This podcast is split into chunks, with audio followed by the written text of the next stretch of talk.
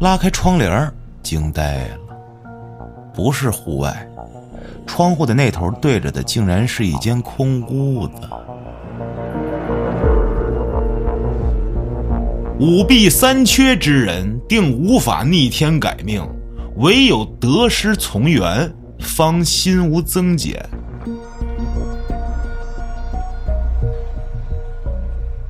师傅说，鬼分为三类：明鬼、东鬼、下鬼。明鬼是什么呢？是属于遇到了也不用跑，也不用反抗那种的哦啊，你直接等死就好了。哦，我操，是这意思啊！啊，哪比，有些人畜无害的呢。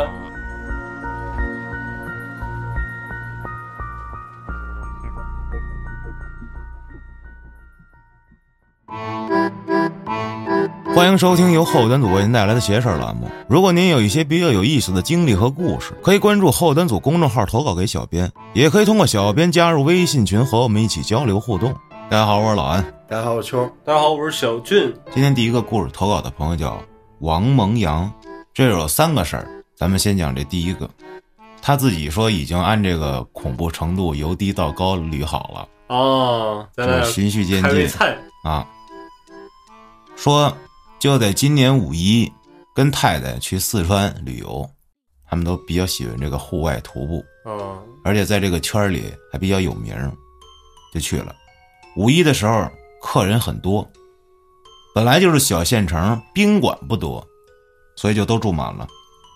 俩人好不容易找到一间客房，没得挑，很紧张。就能住就不错了。对，没房了，就这一间，爱住不住啊。说像他们玩户外的，对这住宿啊也不是那么挑剔，所以也没多想，就上去了。说但是那天很奇怪，也说不上为什么，总觉得心里不踏实，觉得这宾馆呀有哪不太对劲。刷卡进房，发现这房屋的构造很奇怪，说以前也住过那种没窗户的房间啊，但这种户型还是头一次。屋里有一股发霉的味道，就像那种特别便宜的旅店也经常会遇见这个地毯发霉的情况，但这回跟以前不太一样，可以肯定他是第一次闻见这种奇怪的味道。房间的窗户用非常厚的窗帘隔着，拉开窗帘惊呆了，不是户外，窗户的那头对着的竟然是一间空屋子。但是不是客房，有点像杂物间就是仓库，啊，特别大的空屋。房子旁边有个密室那种感觉一样。对，没准是保洁放那个墩布什么的。杂物间嘛，嗯，里面还放着一些桌椅板凳。当时他们这房间开着灯，对面的屋没有人，也没开灯，透过他们的光就能隐约看见对面的陈设，也不知道干嘛用的，还不是堆满了，是在角落里放着这么一点东西，但是整体就是一大空间儿大开间空的。哦，鬼使神差的，就把这窗户给推开了，用手机打开闪光灯照过去，想看清楚啥情况。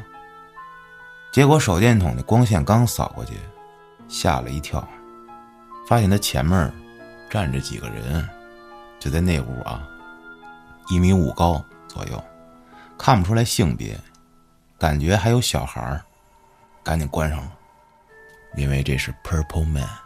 我操！说这个过程，他太太并不知道，因为一进来就去卫生间洗澡了，出来时候也没告诉他，就跟他说：“哎，这房间挺怪，跟杂物室一墙之隔。”也没跟他说看见纸人的事儿。媳妇儿洗完澡该他去了，洗澡倒没什么，但洗完澡发生了一件很奇怪的事儿。说你把水龙头关了之后，说应该可能会有几滴水滴的滴的才才会彻底停住的那种。啊，说，但是他奇怪的是，他关了水龙头，这头顶滴滴滴落了几滴水，三四滴，但是那个水啊，是特别冰凉的那个水滴，不可能啊！对呀、你洗完热水澡关的时候，那滴下来的水也应该是热水呀、对、万一他洗的是冷水澡 那那就那他写这段干嘛呢？他洗的是热水澡啊。啊？说你流出来的也应该是那管子里头，剩的，对对，是吧？嗯，可是那几滴水，彻骨之寒。是不是太烫了？然后低头一上就 啊，就是是是什么来着？是是极必反这个感觉。那你觉得你已经连凉跟热都分不清了吗？哦，我知道了，因为太热了，所以起雾了。那个雾到天花板上之后，变成冷凝水滴下来，滴答滴答，那不会，你洗个澡，室温肯定高于百十。来度。冷凝水就是蒸汽，对啊，它会是聚冰的嘛？哦，也也是哈。这房间的空调也是坏的，就让人感觉很不舒服，决定上前面换房。之前都说了，这不是人特多吗？也没有别的房，说这儿没法住人，他坚持要换。这时候从旁边走过来一个好像领班的人，跟他说还有一间房，要换只能换那儿，但是那间房啊还不如你现在这间呢。我操，你确定要换吗？抱着纸人睡。当时他想，我得先看看，我看看我再决定。说我这间都这么烂了，那间能烂到哪儿去？不会就是他隔壁那间吧？对啊，也没说什么，就跟着一块去看房了。奇怪的是，这家宾馆客房是三到六楼，但是给他换的这间房子在七楼，整个七楼都不知道干嘛的，根本就不像是正常的客房部。整个啊，这整栋楼都是客人，人很多，唯独这七楼巨安静，都没什么房间门，昏暗的走廊也没有这个房牌号，一条大走廊啊，嗯一直往前走，终于到了尽头，看见了那间房间，上头挂着房牌号。先敲敲门，刷卡，刷卡成功，但是门却打不开，嗯，又重新刷一遍，又是嘚儿成功，但是还是推不开，就跟里面被什么东西给顶上了。啊使劲，嘿，单掌发力嗯，开了，里面上写个拉。操，那就是把门给推坏了。是啊，打开的那瞬间，门又从里面好像被什么无穷的力量给反向的，咣又给撞上了。这里面是有人跟他角力呀、啊，这时候他听见里面传来一个声音，滚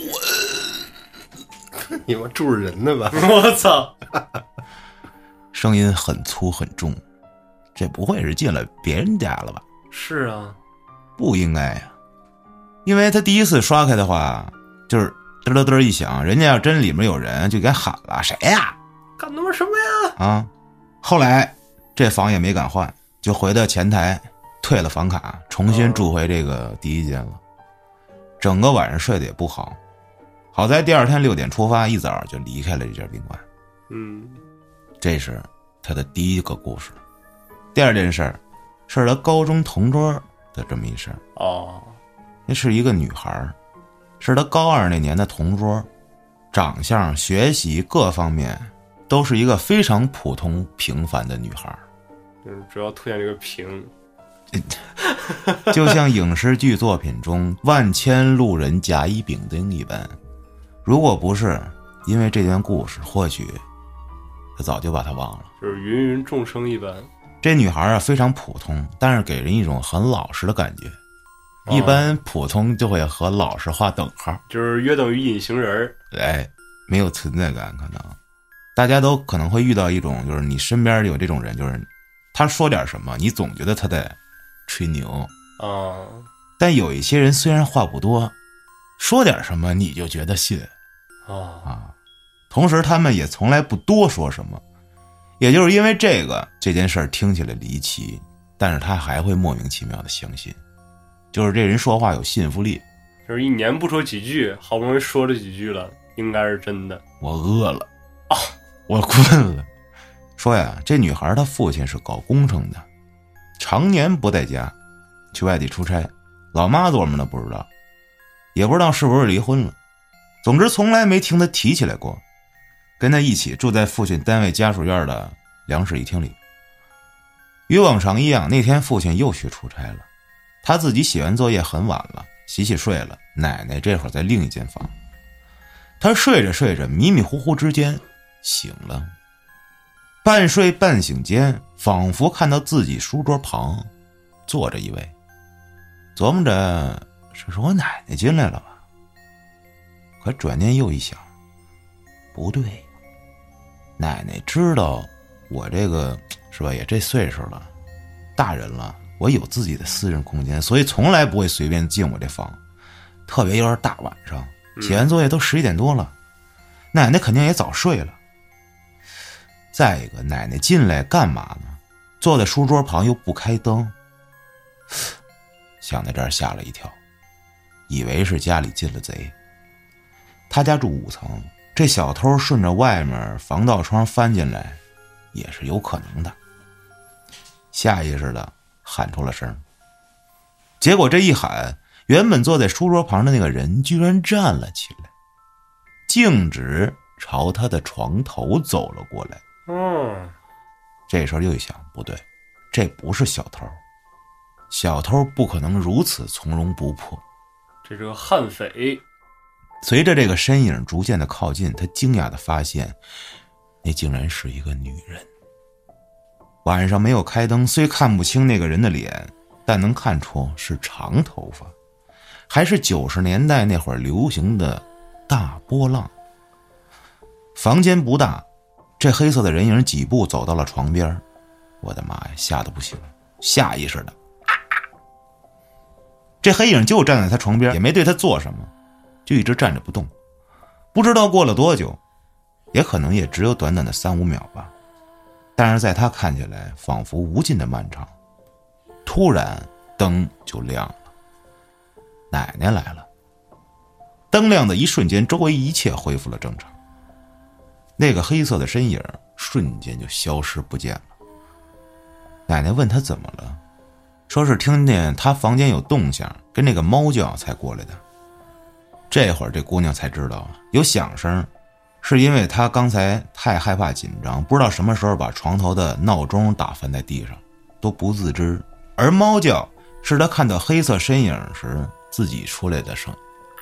哦，说后来他才明白，原来人在极度恐惧的时候是喊不出来的，而一喊就会发出很尖细的声音。我操！他配合我，我有点害怕了。他听懂了，就是本身我没怕，他叫这两声，我有点慌了。现在，我操！我刚想说，我说有没有可能他是被鬼压床了，发不出声音呢？哦，行，就把刚才的事儿跟奶奶讲了一遍，但是奶奶并没有安慰他，反而问他那个黑色身影长什么样。有故事。他说。啊，是个女人，留大波浪盘头。奶奶一听，愣住了，沉默了好一会儿。你可能看见你小姑了，你小姑生前的身材发型就是这样。原来呀，他一直不知道自己还有这么一个小姑。奶奶跟他说呀，在他还没出生的时候，很多年以前，爸爸是有一个妹妹的，可是呢，因为一场意外，他小姑去世了。因为什么走的没说，似乎有什么难言之隐，而且在家里平时从来就没有人提起过这个小姑。后来才知道，原来自己住的这个房子是父亲单位家属院的楼，很多年了。以前小姑就住在他现在住的这房间里，但是为什么这么多年来只见到这小姑一次呢？那天为什么这小姑突然出来呢？为什么？不得而知。但他也永远忘不了那天奶奶进来房间后，跟他解释完这个事情中间，奶奶看着他，缓缓的说：“那是你小姑，因为她以前就烫着那样的头发。”说就这个感觉，这句话挥之不去。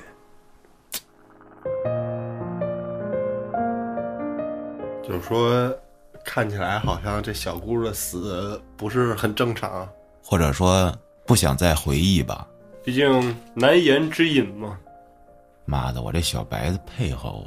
是啊，就叫两声走了，人家啊，而且没招他，没逗他，他自己嘎嘎叫两声。哎，我发现啊，咱也好久没跟我家来录节目了哈，因为最近这不是北京也是吧停工啊。单位不让去了，咱们得有一年多没跟家里录节目了。嗯，得有了哈，因为去年这会儿咱们也一直在单位录，我记得所有的录节目发生的诡异情况，全是在家里录节目出来的，不是还有一回那个琴裂了吗？也在这儿炸开了，琴身炸开了，哦，那个楼上记得吗？哒哒哒哒哒哒哒叫过去然后哒哒哒哒再走回来，然后我们俩就因为这个不停的这个声儿，嗯。把录音停了，上楼一趟，嗯，没人楼上。我操，是没小孩儿，但是那个声儿就能明显的啊，明显就是我们俩脑瓜顶上的声儿。对对对，一个是从左左边斜着跑右边那种感觉，啊，然后再跑回来，操！说明你家有问题。我操。是！吧？哼，还是你这小区这楼有问题？反正一会儿录完节目，我俩就走了。晚上你自己从这儿住，哥，咱们来剖析一下，到底是是哪块儿出了问题呢？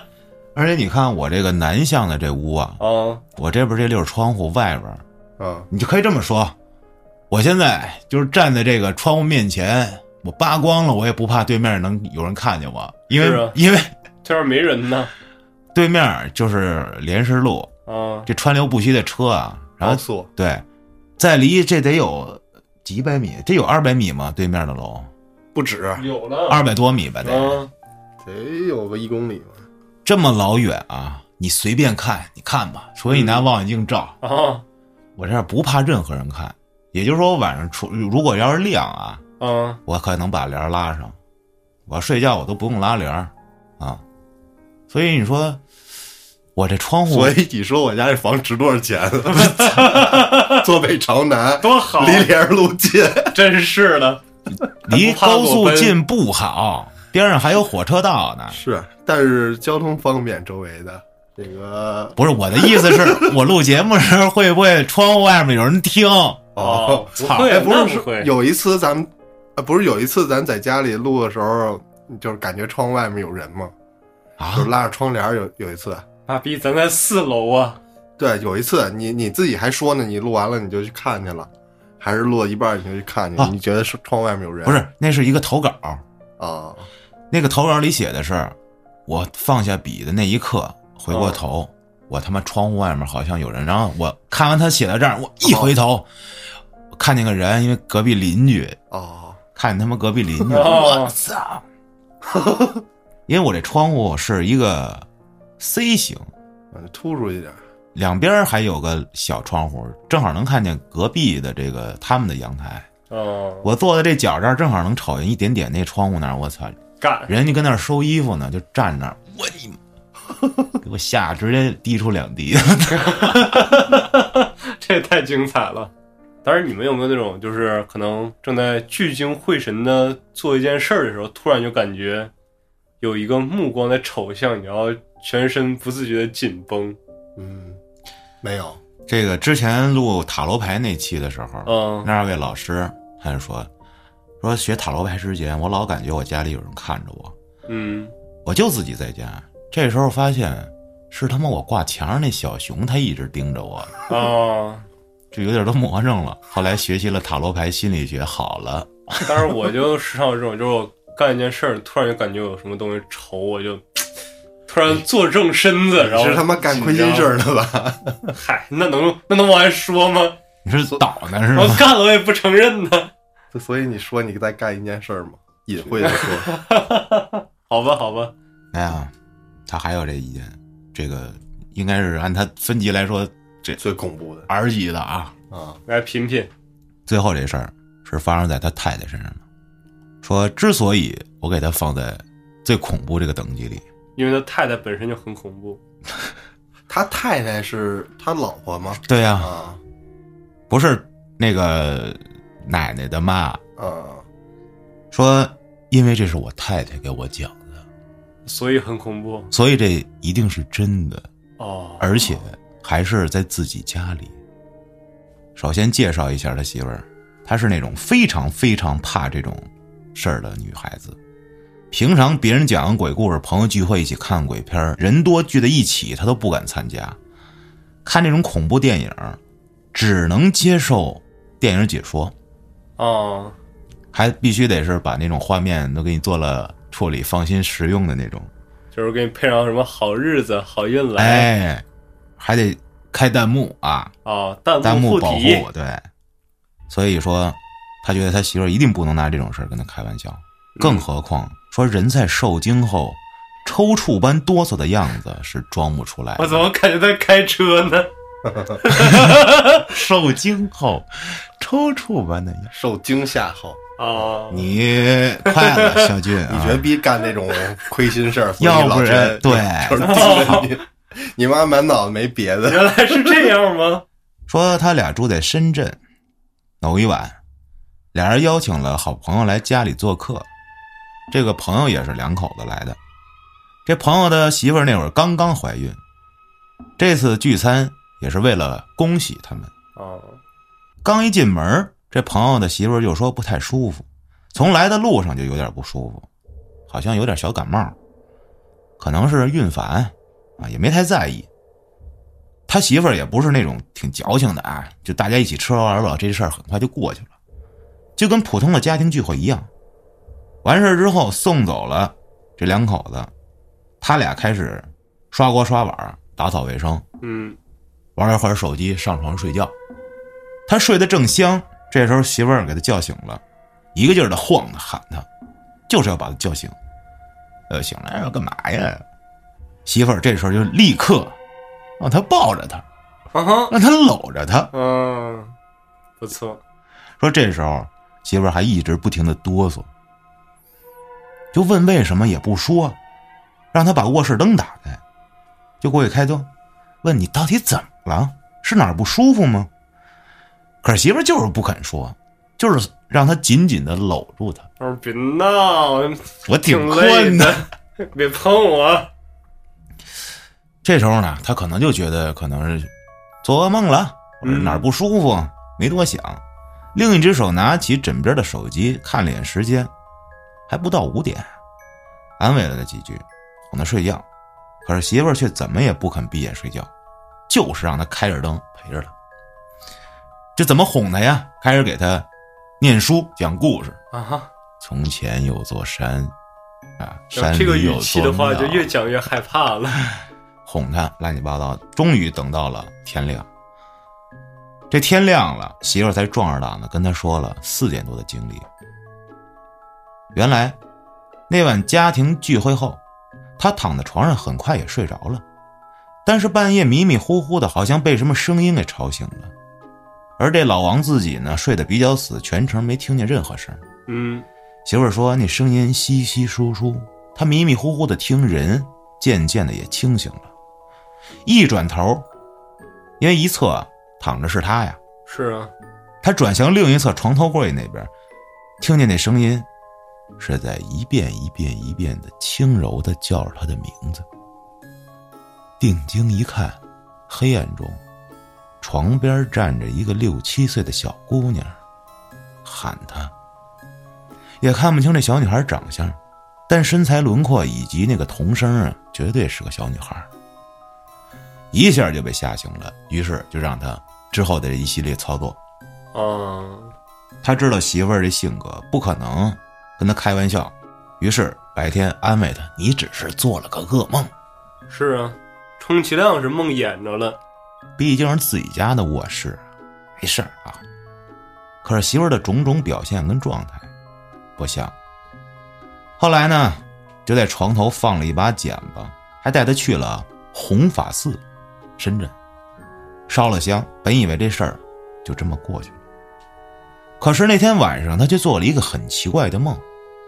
他睡觉很少做梦，梦里跟媳妇儿徒步旅行，去到了一个很陌生的地方，在等公交车，左等右等，等了好半天，终于公交车进站了。车缓缓的向前开，没有停下来的意思。于是他俩背起登山包就开始追车，喊司机等会儿我们。车呢也没有加速，只是很慢很慢的开出车站。俩人跑了一会儿，追上了车。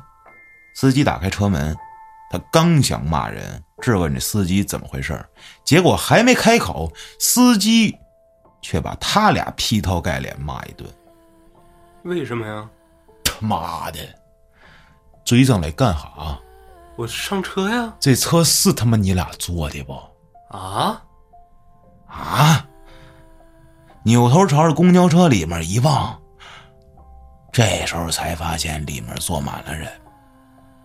不，准确的说，是堆满了死人的尸体。我操，不做了。说这第二天晚上的梦，也算不上多诡异。可是他太太第一天晚上的经历是咋回事呢？如果他真的是做了噩梦，那还好点但要不是呢？而且他想，那天晚上朋友来家里做客，这朋友媳妇儿刚刚怀孕的时候，是不是路上过来就不太舒服？那从他家走后，那不舒服的症状也消失了。说，有没有可能是她怀孕的身子招来了那个找妈妈、找姐姐的小闺女儿？啊，那个小闺女喜欢上他家的卧室，进了他们家，就留了下来。然后是坐公交车过来的。我操！这三段故事就结束了。我没想到最后这个故事一环扣一环呢。你应该这么想，其实啊，第一件故事已经告诉你了，那个小姑娘就是 Purple Man。但是他这个时间线就不清楚了，不知道是先涂的布还是先有的这个事儿。哎，你说的这个对，因为徒步那会儿是说五一，今年的五一、啊是吧？不清楚。啊对，接下来投稿的朋友叫四音，嗯，那会儿还在住平房，晚上洗完澡，头发干得慢，女孩儿睡觉之前去了下卫生间，因为他家的构造是从客厅到厨房到卫生间这么个路线。从卫生间回来的时候，餐厅有面镜子，当时没开灯，想照镜子梳一下头发，说给他梳开了，干得快一点。结果刚梳了一下，就发现后面有一个白影一直晃。一开始以为是照进来的月光，白月光，哦，就回头才想起来，那天晚上是阴天，而那个镜子里的白影还在，感觉离他越来越近了，赶紧揉了揉眼，我操，看更清楚了，还在飘呢，啊，就冲进了爸妈的房间，我看见一白影儿。我妈问你在哪儿看的？刚开始以为不进贼了，嗯，我在镜子里看见的，他还飘着冲我过来了。我妈说：“你晚上照镜子干嘛呀？”说：“我得梳个头，但是懒得开灯。”老麦跟他说：“以后晚上不要不开灯照镜子。还梳头，”后来老妈找大师算，说是老辈儿去世的人回来看看他。你自己这么害怕，这么胆儿小，你居然敢在夜里不开灯去照镜子，还是冲镜子里梳头？这主要属于是一次性，我觉得能犯的禁忌也就犯差不多了你再冲他乐两下，啊。然后嘴里叼个那个刀片，在那削苹果，苹果千万皮儿别断血腥玛丽！啊！我一次性给来大杂烩，上回看白影这事儿，过了一段时间，老妈买回来一新床垫，就把旧床垫给换下来了。旧床垫也没扔，就立在客厅的沙发后边。过了两天，不知道怎么回事，就莫名其妙的发了高烧。老妈就抱他上床，但是抱不动，就把这旧床垫放在地上让他躺上了。他当时昏昏沉沉的呀，有点意识。哎，这时候就看见老妈背后有个人站那儿，还对着他笑。他当时以为老妈身后那人是他大娘，就没多想。而且当时床旁边围了好多人。等他烧退了，醒过来的时候，他问他妈：“我是不是在那个旧床垫？”老妈说：“对呀、而且我无论如何我都抱不动你。”你突然就变得特别沉，就问：“那当时都谁在旁边？”老妈说：“就我自己呀、那我看见的是谁呢？之后也没跟他老妈说。老妈说那次是他这么多年来烧的最高的一次，将近四十一度。那就叫消防队儿吧。我最高一次烧到四十度，就人都已经你知道，就半昏迷状态。哦啊，你是醒着的，但是你脑子是木的，你看东西看不清楚了。哦。你说是喝多了吧？不像，哦！但是晕，晕，烧死了。是啊，四十度，然后浑身都疼，疼到，嗯。尤其是脊柱这一溜儿啊，从你的尾椎一直到你的颈椎这后面一溜儿，啊。我操，疼爆了，啊。不敢闭眼，一闭上眼就感觉自己哗往下陷，啊！哦，就往那个漩涡里掉。那这应该是昏那种感觉对，特别惨。那时候多大呀？嗯十五六。啊说本来想给他送医院，结果不知道为什么突然他就退烧了，自动退烧。我操，突然多特别快，自我三二一，退烧。自我愈合愈合了。我操！还说他自己在那儿一直说话，但是没人能听懂。说在他特别特别小的时候，老妈是信基督的，他们会经常在一起祷告，阿门主。他在旁边听，听着听着他就睡着了，之后就做了一个奇怪的梦，说周边都是白蒙蒙的，什么都没有，有两个男的，俩老头的样子，嗯，就在那说聊天，说：“哎，这孩子应该去历练一下，应该没什么事儿吧？”另一个老头说：“也就是走一遭，没什么事儿啊。”这俩老头儿跟那儿讨论他，啊，然后他就醒了，就一直记得这么个事儿。历练一下，给扔炼丹炉里了，练一下。接着，投稿的朋友叫幻杰，他这是一个故事合集。哦，故事会。第一件事儿，初中的时候，那时候是个无神论者。你嗯，初中的时候就谈论自己有神无神论，初中那会儿我只知知道这叫什么胜者为王，成王败寇，啊，只手遮天，哎，还有什么来着？猛龙过江。啊，对对对，操，友情岁月啊，对，是吧？没有什么神鬼的，一共六部曲嘛。对，说但是胆子比较小，也害怕鬼。你你都无神论者，你怕鬼？牛逼！我我那会儿害怕去厕所，我怕你妈一去厕所人就管我要钱，是怕这个是吗？别的不怕，你知道吗？要么就是怕抽烟被家长逮着，那你是无神论者呀？没有那么多想法。啊，人家说这讲理啊，虽然没有神，但他不是但是可能有鬼，对对对对，操！妈神救不了他，只有鬼能害他，所以无神论者更害怕。但是你听啊，他说我接受的教育告诉我这个世界上根本没有鬼。你说他哦毛不毛的？他又害怕鬼，但他又是无神论。孔子当时说了嘛，敬鬼神而远之。嗯他也是用这句话安慰着自己。这直到他上初中的这个经历，就彻底改变了他。当时他在他妈家，老爸老妈离婚了，哦，这老妈呢跟着她的新老公都在一起，就是他们这一家子关系还不错。她呢白天一个人在屋里待着，准备吃完一个水果去上学。这屋挺大，窗户对着走廊，走廊是没有阳光的，只有他家开着灯，他才不那么黑。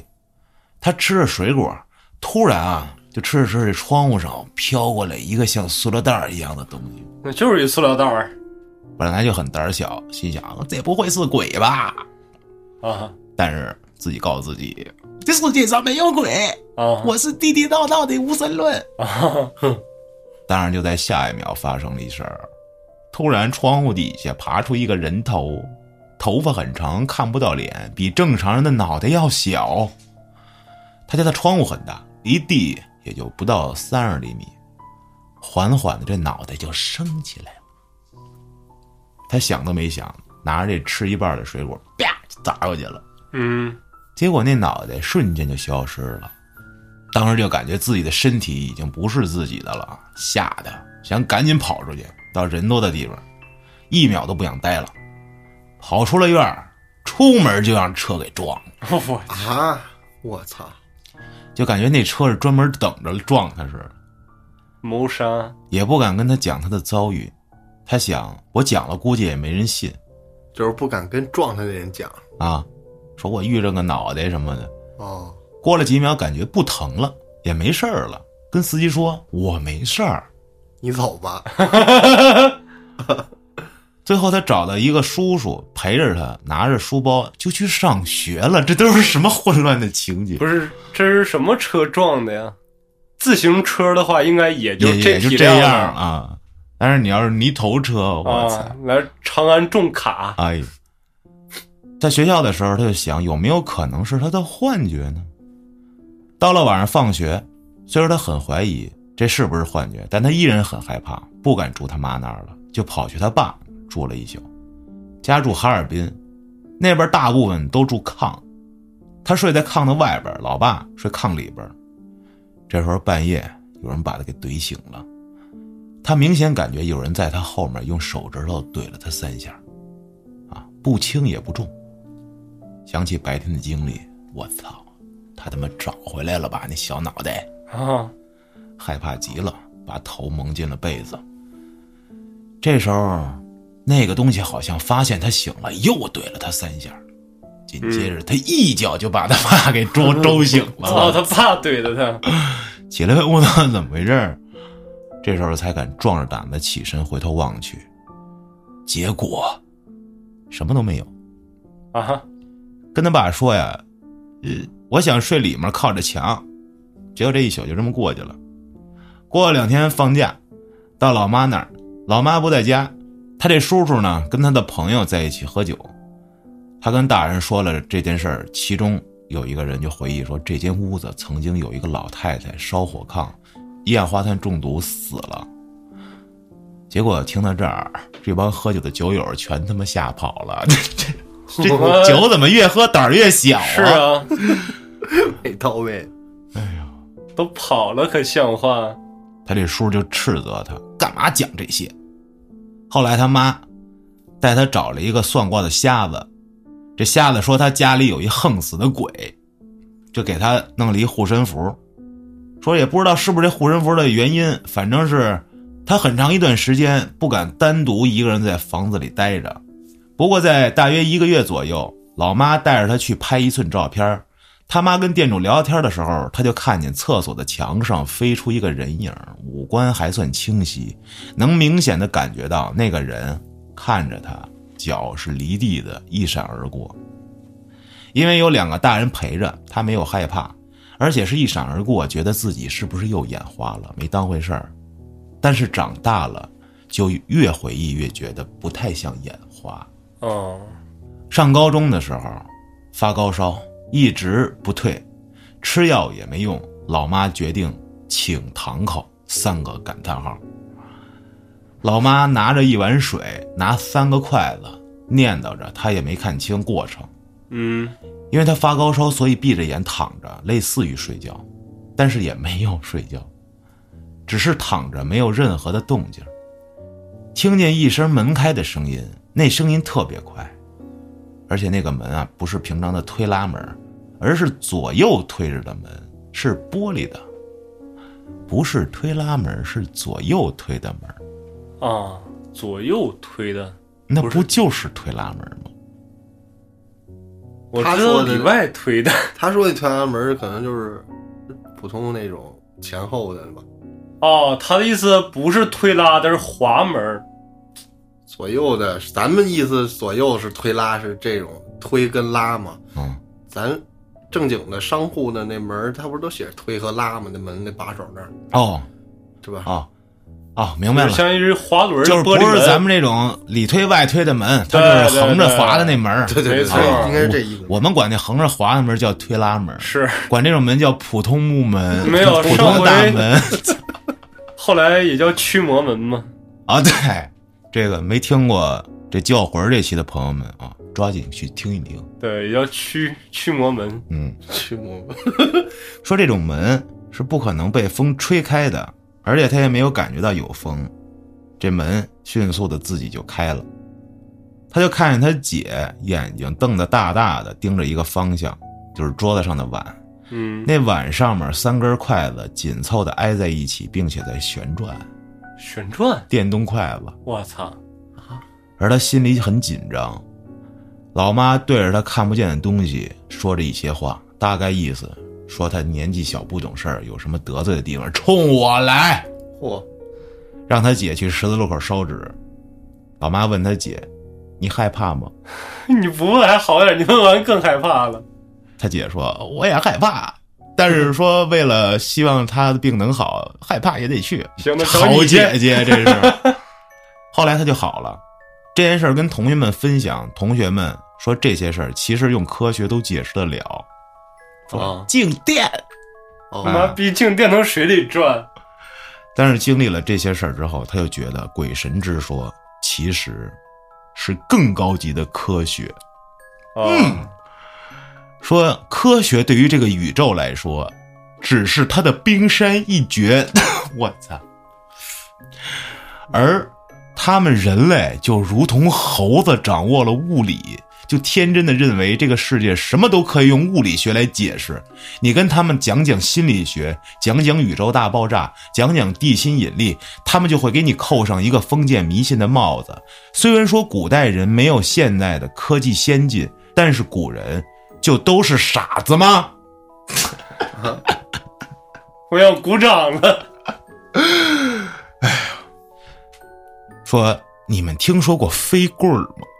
小飞棍来了，说那时候他小时候啊，小学放假，跟朋友出去玩儿，他在一个草丛的上面看到一个白色的棍子，这棍儿有翅膀，啊，而且它的翅膀非常的诡异，围着棍子旋转，这棍儿就非常奇怪的在空中悬浮，他也想不出这东西是怎么飞起来的，就未解之谜，飞棍儿。他又惊呼：“我操，飞棍儿！”我操，飞棍儿，但是显然他的朋友不认识，说也可以说压根儿就没有看见有飞棍儿。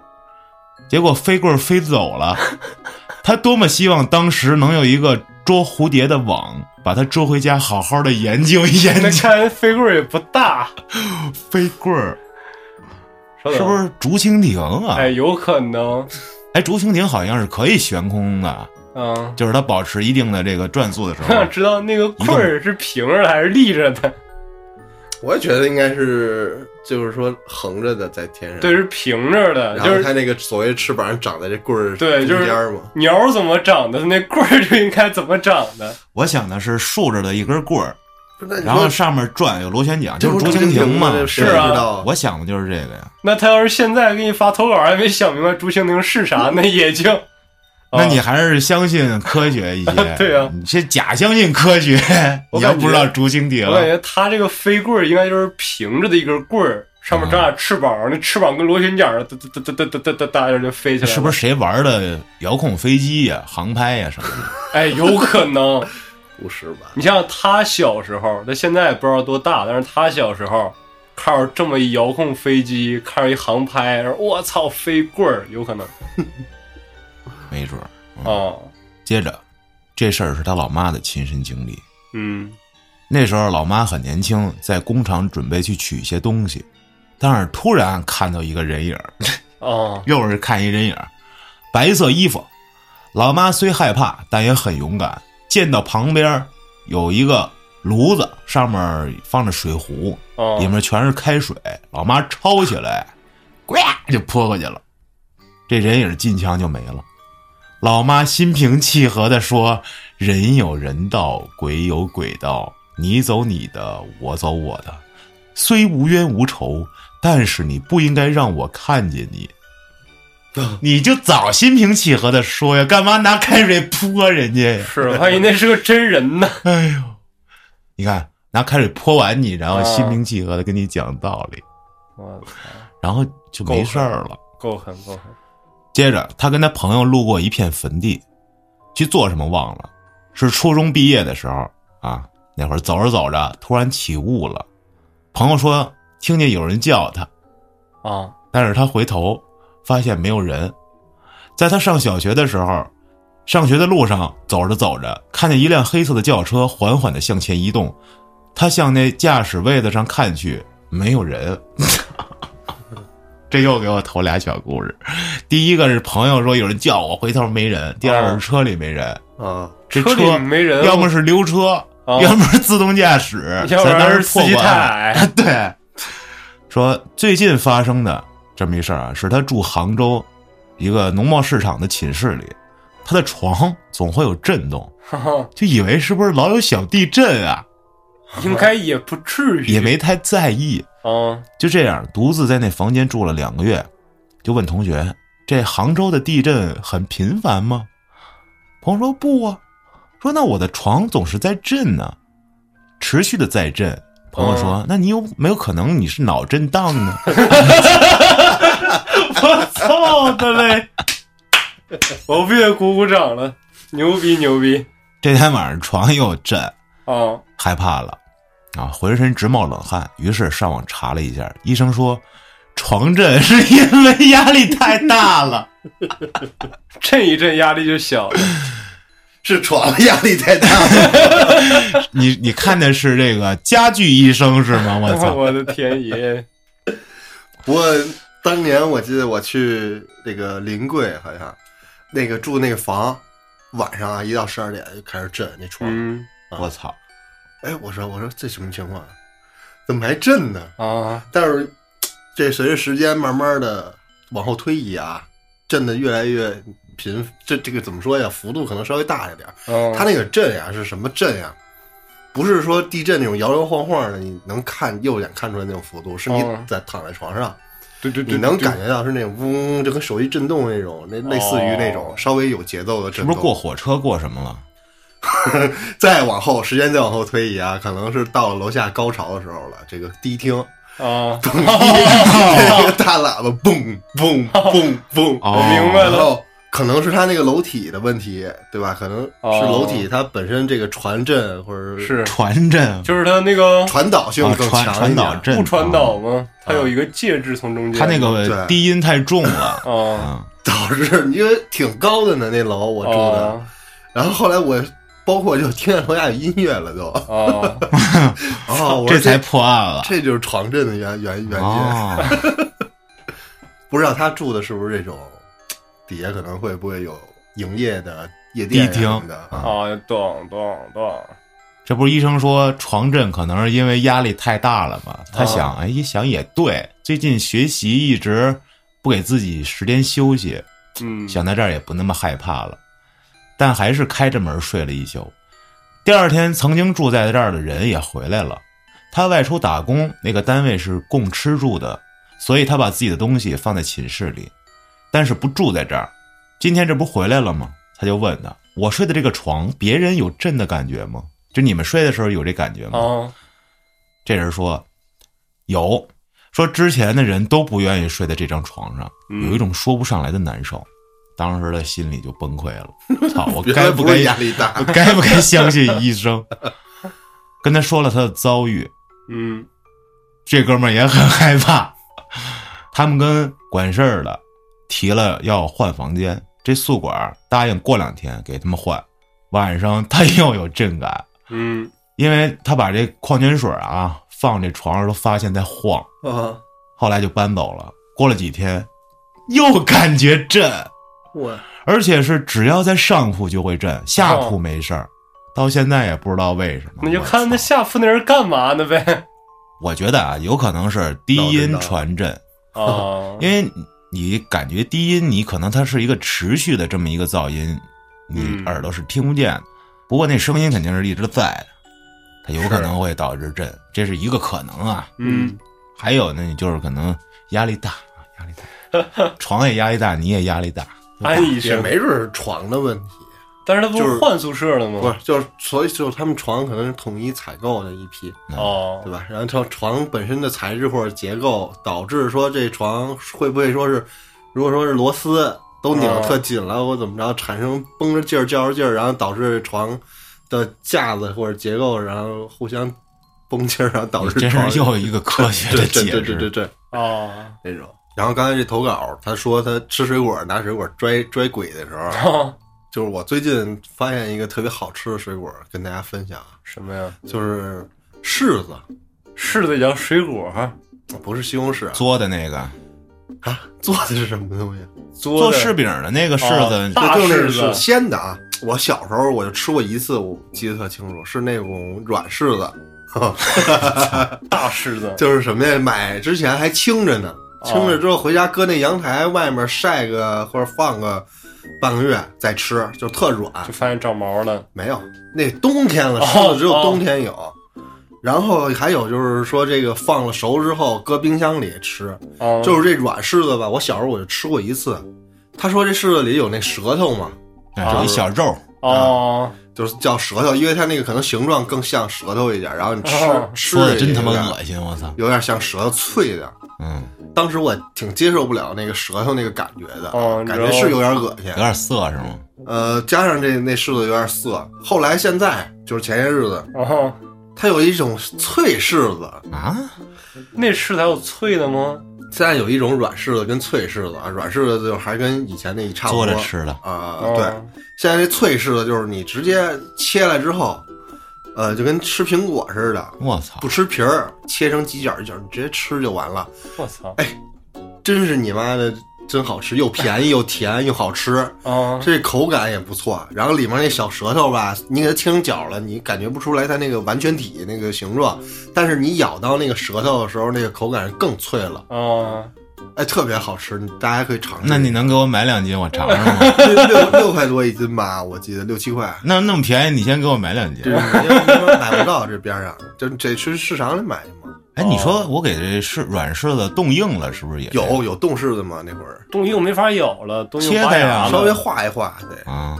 柿子那会儿不都是秋天冬天搁在窗户外保存了吗？现在不是了，现在像我看市面上卖的那软柿子也吃没有青的了，直接就是拿回家就吃了，啊，不用你再搁了。然后嗯这新柿子我不知道是新品种还是怎么着，新嫁接出来，这还真挺好吃的。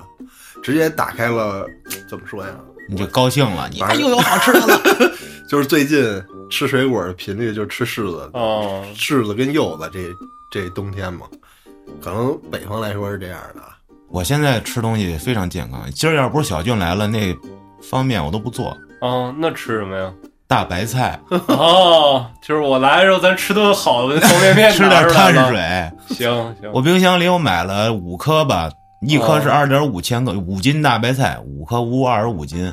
啊，我一天吃五斤大白菜，不是他他做出来没那么多，呀，他得缩水。水煮，它一你焯水，它肯定缩了呀。不，我你不能光水煮啊，哦水煮是为了喝点汤啊嗯能喝，这样煮点也行。我爱炒，啊，炒白菜，炒炒完了也好吃，嗯，然后就纯吃大白菜。嗯，其实我感觉醋溜的还挺棒的，呃，我也搁醋了，但是我想再搁点辣椒面儿，那样更好吃。我是这么做的，辣椒面儿，我感觉放点木耳应该还不错。不放什么都不放，就只放白菜就是纯白菜。哦多别的都是成本。对我这样活了哦，一个多礼拜了吧，已经。是不知道健康的闹饥荒了，除了不想活，什么都挺好是的，啊是吧？咱俩都很健康嘛。这柿子大家可以尝试一下，买点儿尝尝，这大白菜是真便宜，那肯定冬两块钱，一块多钱，啊，一两块钱就五斤。对啊，我要天天吃这个，我一个月连他妈一百块钱菜钱都花不嗨，到。连盒才几斤呢？哪儿一两块钱五斤，怎么也得五毛钱一斤吧？它五斤是二点五公斤，一颗你在美团上什么的买啊，两块多钱，这么便宜，嗯，便宜，两块五吧。他来给你点券儿啊，再给你点乱七八糟的。我体验了一下，哦这是这种日子吧，嗯，虽然说不太舒服，但是挺健康的。买捆大葱，那冬储大葱也不贵。土豆土豆你看，便宜的蔬菜还能搁的时间长呢，啊，大白菜、土豆、胡萝卜、苞米白萝卜、老玉米，是吧？老玉米你别看它干了，但是你放水里一煮，那保证是的一样你那粒儿就绷起来了。反正就这点东西吧，啊，就我算了算，怎么这让这一个月买菜 吃了又便宜又健康，这绝对便宜，绝对健康啊！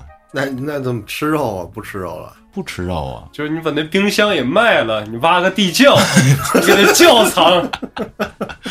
我再腌点儿，是吧那？你从北京待着啥意思？你跟我回内蒙呗。也是，啊，你自己种点这些乱七八糟的你北京还真腌不了啊。这菜酸菜，嗯，它没有那个环境不行对，太热了，就搁屋里。你搁楼道里，你妈占地儿。搁东北行，我给你介绍个好地方，就我们牧场那个小房里面都有地窖，嗯，你就当地窖里面，你想摆啥摆点啥，嗯，够吃且能吃一阵儿呢。白灵位给自己，操，这你妈吃着必死，活不了多久。你摄摄入不均衡啊！操，嗯，你得先摆好灵位。操，嗨，左右从北京从内蒙吃的都是这些，从哪儿不重要了。你把这你都到内蒙了，你吃肉更便宜了，就跟吃菜差不多价了。这主要他就爱吃菜嘛，就房一卖就从这吃一辈子菜，不用愁了。内蒙菜贵吗？跟北京其实差不多，那挺贵的，但肉呢？肉跟菜价差不多。那肯定不至于这么贵反正比这儿便宜多了肉价。反正我现在我是天天买菜，啊我买菜我比较了解这个猪肉行情。你是牛羊肉啊，其实它变化不是很大，嗯，你主要看这猪肉的变化，嗯，对，肯定是贵了，那他妈肯定肯定是贵了。但是比疫情刚来那会儿嗯没没那么邪乎啊，对，但是现在肯定比去年贵了对吧？啊。加上这个就是年底，再加上最近一闹又涨价了，你知道，就今年年初那会儿买那五花肉永辉里哎，，便宜我操，首航永辉里十五块钱一斤啊啊，，五百克，是这两年这两三年是最便宜的一会儿了。我操，我疯狂买，哦就买完了干嘛用？先炖了再说，哦先做成操红烧肉真好。啊。现在涨一倍，我操！现在便宜的啊，啊二十三、二十五一斤，便宜的啊嗯还是便宜的，我操，啊！真吃不起行。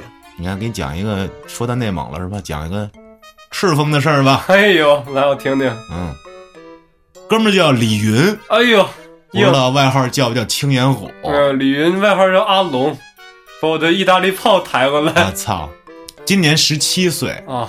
是一个从北京长大的内蒙古孩子。而这件事儿就发生在我的老家内蒙古赤峰市克拉沁旗锦山镇。俊哥应该知道这个地方，我应该知道知道啊？啊，都说了，我知道他有个师傅，啊。他在他师傅那儿学了十年的手艺。哇，他七岁就开始学了，叫什么礼仪刀？学什么呢？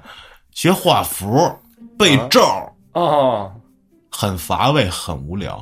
哦，可能你们要问，既然这么无聊，为什么要拜他为师呢？啊，也不是很想问，其实很简单，这个热衷于吃喝嫖赌的老不正经救过我的命，而且他还真的会点东西。七岁那年救他命，那你听听吧，我听听，我听听。说在二零一五年那个时候，他在读六年级，啊，六年级，一五年，零几年的嗯，那年我上高一，我的青春的颜色马上就开始了。哦，那我是那会儿我刚上大一对啊，咱们正好差一个年级部嘛。啊，还真是。啊，我那会儿都过六十大寿，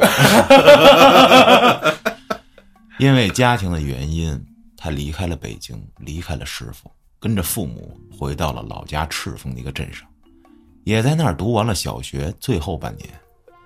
当时相中了同班的一个姑娘，叫小柴，加了 QQ，、追了半天没追上这是六年级的时候是吗？啊，就上了初中了，就到了市里。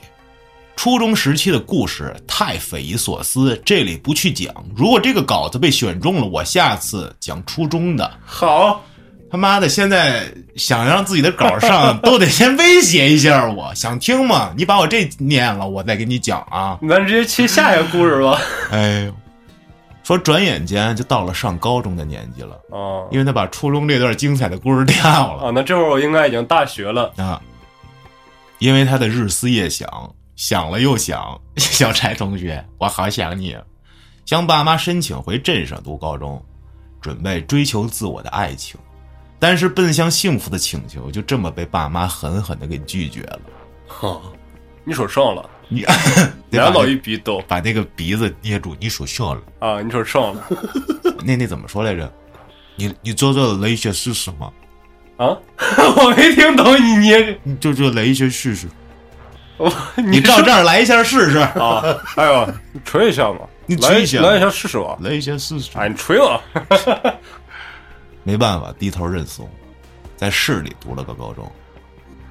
但是他没有放弃他的爱情和他坚韧不拔的心，跟怎么跟你一样内心戏这么多呀？是，平时放假还是会坐两个小时的车回到镇上和小柴同学见上一面。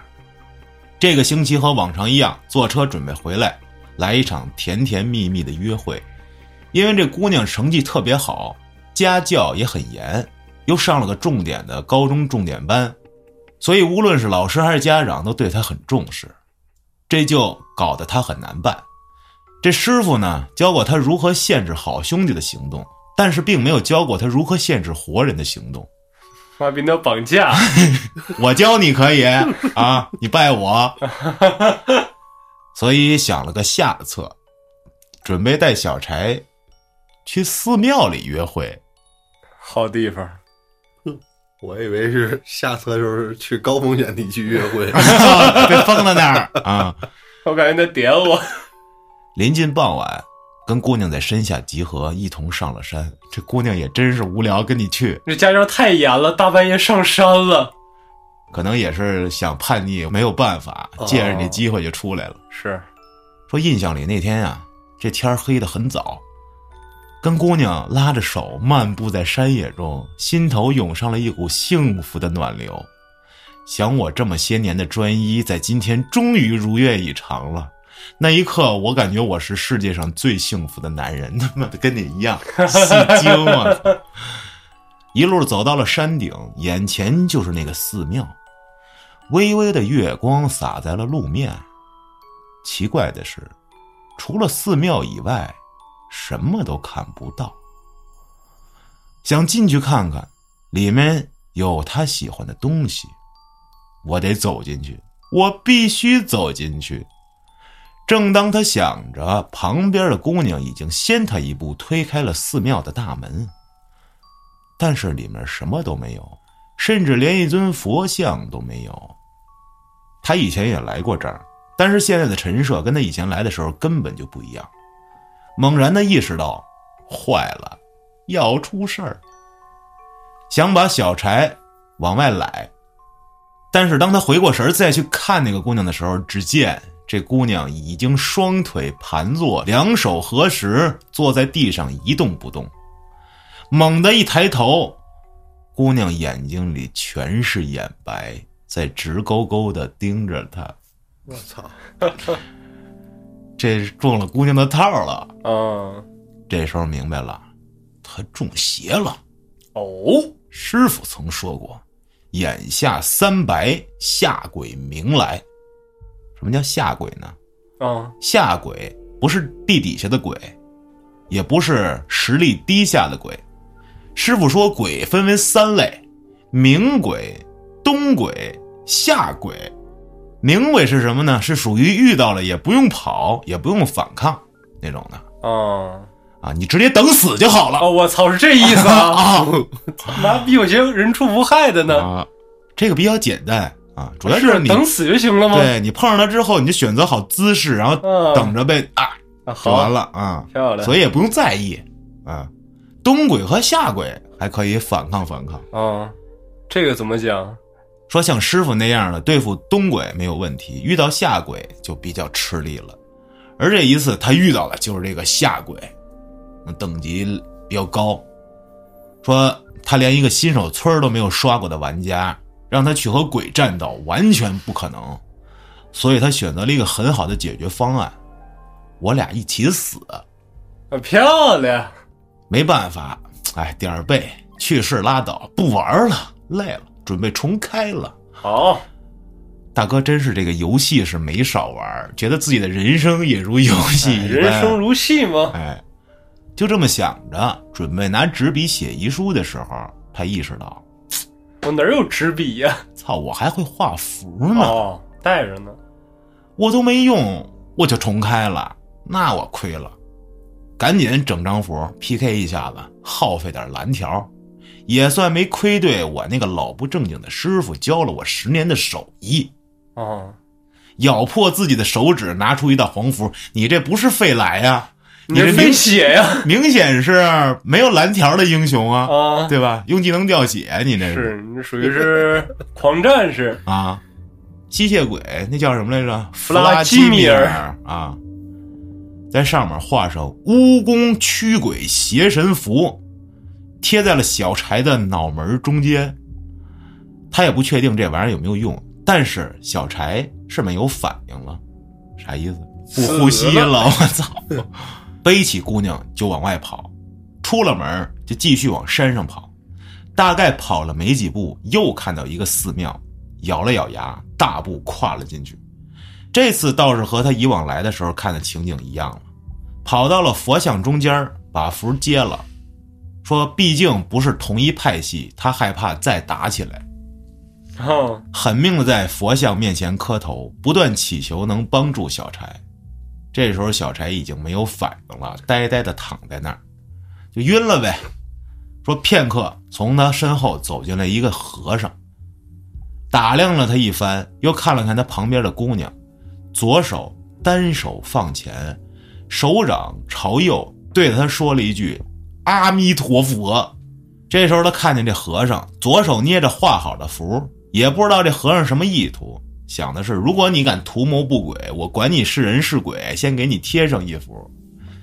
你要是拿这符贴活人，我估计你就真得挨揍了。是啊，结果这和尚不紧不慢的接着向下说道：“贫僧并无恶意，只是这位女施主，如若再不为他诵经辟邪，会有大过。”说罢。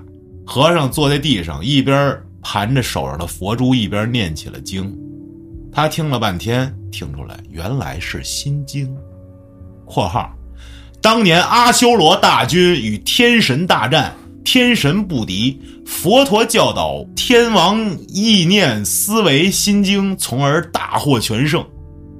这中间还是有段故事，是吗？我不知道啊，不太了解啊。啥意思？就是。阿修罗是地狱的，这佛是那什么？说阿修罗大军跟天神大战，然后佛出来了啊！佛陀教导他们念心经，赢了。哦，没一会儿，小柴有了反应，而这和尚也停止了念经，跟他们说：“速速下山去吧，这段时间山下没有人。”他搀着小柴准备离开，这和尚看着他说了一句。五弊三缺之人，定无法逆天改命，唯有得失从缘，方心无增减。说他也没听懂，但是他是个新社会少年，思想觉悟高，相信一切都可以用科学解释得通。一路下山，手攥着那张蜈蚣驱鬼邪神符，说这个符是他唯一能快速画出来保命的符。说蜈蚣是古时候的一个道士，后期因为走火入魔变成了个邪神，但是他没有忘记自己的使命，在人间继续降妖除魔，捍卫正义。说这是他师傅给他解释的。啊，觉得你说他是不是玩游戏有一些代入的？我现在有一点我特不能理解啊，就是他画那符说贴谁身上贴着，他是怎么贴的？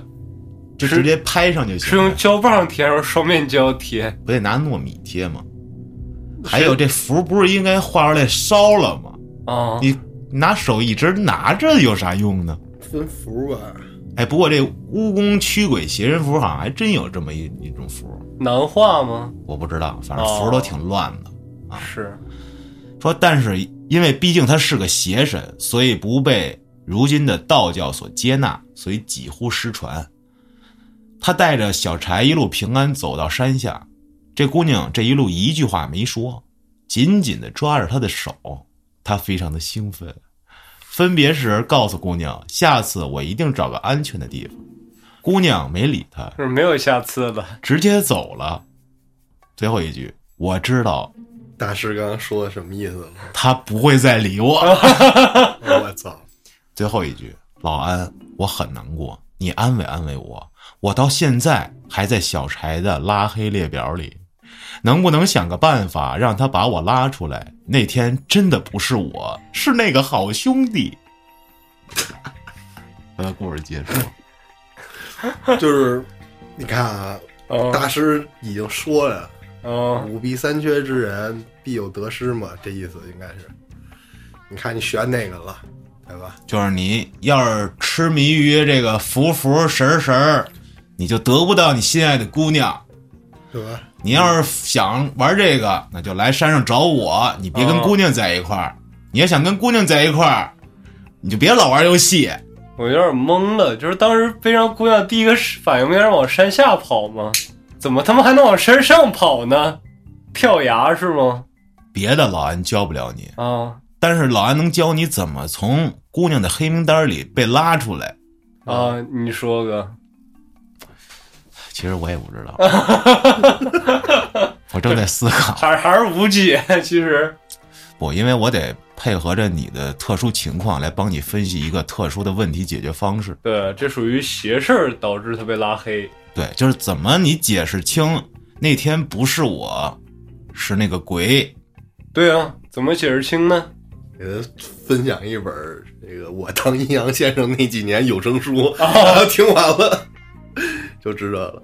不是，主要现在人见都不见呢，这个拉黑了，我操！啊，我教你，直接不通过聊天软件聊了，面对面沟通。啊，好女怕缠郎，放心，好使。你旭哥我在多少的女人的黑名单里待着呢？没事儿，大不了操不出来了。哦，牛逼你就别给我拉出来，让我在里面待一辈子。那是挺牛逼，属于破罐破摔这系列的。解决不了就放弃，啊是不是？这个有机会他跟奥哥他俩线下连一连，奥哥不是也是那边了？对能出故能出点故事，有点狠东西。还有之前那个多少之前那个小郑啊哦，有邪师要害他。啊，这天师路这些大能们都凑一块儿，能玩点大的。其实还有一个，你这用手磕破了流血画符这事儿，我觉得不太靠谱。下回啊，嗯，可以尝试带个朱砂笔之类的，拿那个画应该也是可以的。或者你给自己抽血，你带一袋血，哎，然后灌在那个笔里当笔水儿，哎，因为我试过，我操我！试过，我这手前日子破一大口子，嗯我说我跟纸上我也画个什么，看能不能写出字儿来，嗯，写不出字儿来。是啊，首先叭一点上，直接就成了一滩了，就阴在那儿了。我往下一划，这一笔能下来是，啊，第二笔就没水儿了，我就得挤再挤，然后嘣儿又滴了两滴，这这画不了。但是你看那个什么，那个薛平贵和王宝钏那个里面，啊人家讲理，磕破了之后挤，先挤那么一小碟儿，然后手蘸着那一碟血从那儿写。站着这行，哎，对，但是你拿这手上一边出水一边写，这不太行。你你有点疼，主要 而且你那符上拿这血一滴，不就阴了吗？是啊。啊，它黄纸应该属于生宣还是熟宣？反正宣纸是吧？它那么薄的纸，甭管生熟都得阴对啊，啊。除非血稠，那咱另论。